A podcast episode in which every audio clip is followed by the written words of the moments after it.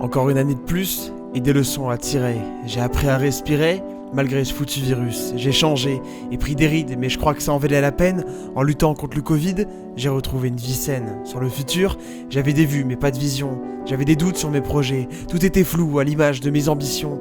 Je ne savais plus où donner de la tête. Quand mon cœur sentait victoire, ma raison pensait défaite. Alors, j'ai pris les rênes de ma vie et les ai confiés à quelqu'un pour que mes rêves soient assouvis et que je retrouve le bon chemin.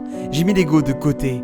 Les pensées limitantes, je les ai faites sauter, de façon à trouver la paix dans un brouillard de problèmes, du travail psychologique. Il était temps que je fasse mon baptême. Même si j'aurais pensé réussir, en ne me fiant qu'à ma boussole, aujourd'hui j'admets que pour grandir, j'avais besoin d'une autre épaule. Elle a remis un peu de bonheur dans une vie devenue trop sombre. Elle a remis un peu de couleur là où le soleil avait mis des ombres. Elle me disait quand tu pleures, ça me rassure. C'est le meilleur des remèdes pour guérir tes blessures. Tu seras fier de tes efforts quand tu retrouveras le sourire, tu accepteras tes torts, ils ne te feront plus souffrir. Ça faisait du bien de se défaire, de mes doutes, mes angoisses, mes colères, à toutes ces pleurs, ces douleurs, ces insomnies, ces réveils en pleine nuit, j'ai enfin remis à l'heure toutes les pendules de ma vie. Alors, j'ai vu le ciel se dégager, et ma mère me regardait. Si le soleil apparaissait, c'était bien elle qui rayonnait. Elle était fière de moi.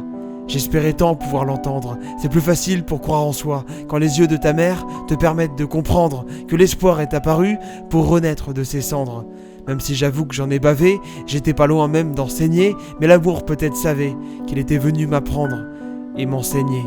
Vivre tout ça comme une rupture, mon cœur n'aurait pas supporté des sentiments si opposés à ce que pour elle il a supporté. Il est de ceux, affectueux, un peu mielleux et crémeux, et quand il la regarde, il dit encore et toujours Je t'aime.